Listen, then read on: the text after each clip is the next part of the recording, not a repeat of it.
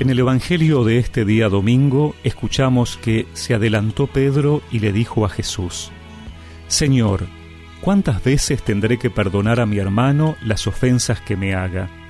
¿Hasta siete veces? Jesús le respondió, No te digo hasta siete veces, sino hasta setenta veces siete.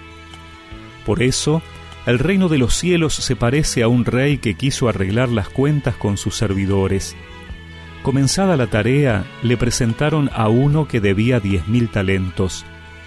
Como no podía pagar, el rey mandó que fuera vendido junto con su mujer, sus hijos y todo lo que tenía para saldar la deuda. El servidor se arrojó a sus pies, diciéndole, Señor, dame un plazo y te pagaré todo. El rey se compadeció, lo dejó ir y además le perdonó la deuda. Al salir, este servidor encontró a uno de sus compañeros que le debía cien denarios, y tomándolo del cuello hasta ahogarlo, le dijo, Págame lo que me debes. El otro se arrojó a sus pies y le suplicó, Dame un plazo y te pagaré la deuda.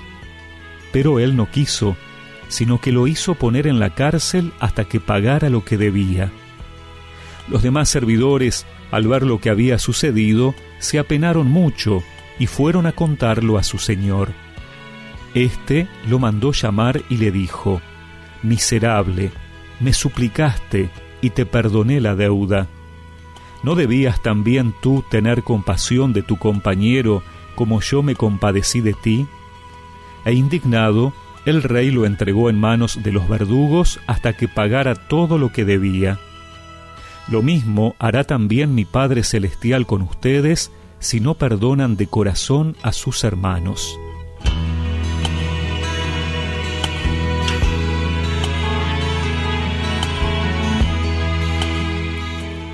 La deuda con el rey que presenta el relato del Evangelio es sencillamente fabulosa para los oyentes.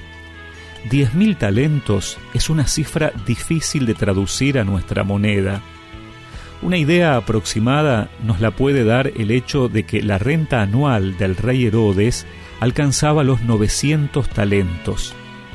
Se trata, por lo tanto, de una cifra enorme que nunca hubiese podido saldar el deudor.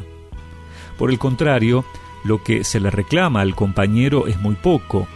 La diferencia entre una y otra es abismal.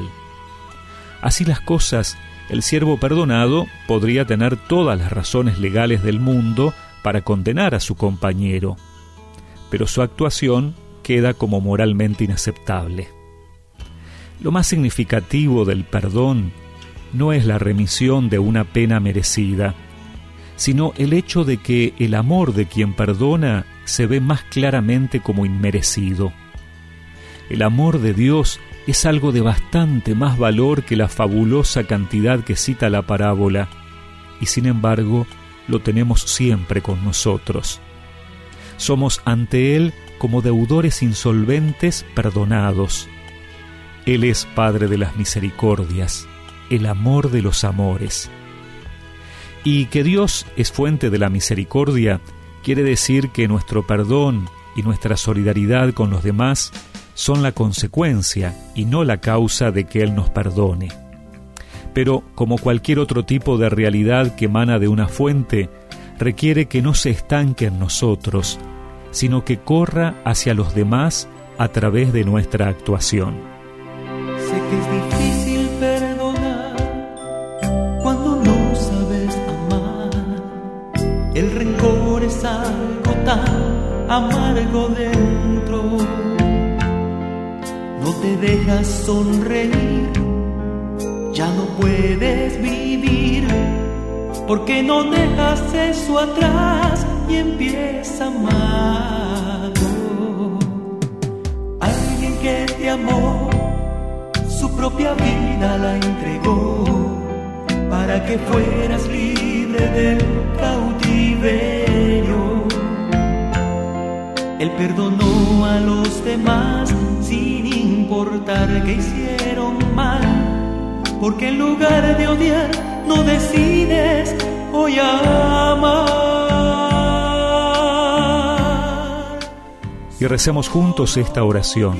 Señor, Ayúdame a manifestar y agradecer el amor que me tienes, siendo capaz de perdonar sinceramente a los que me han ofendido.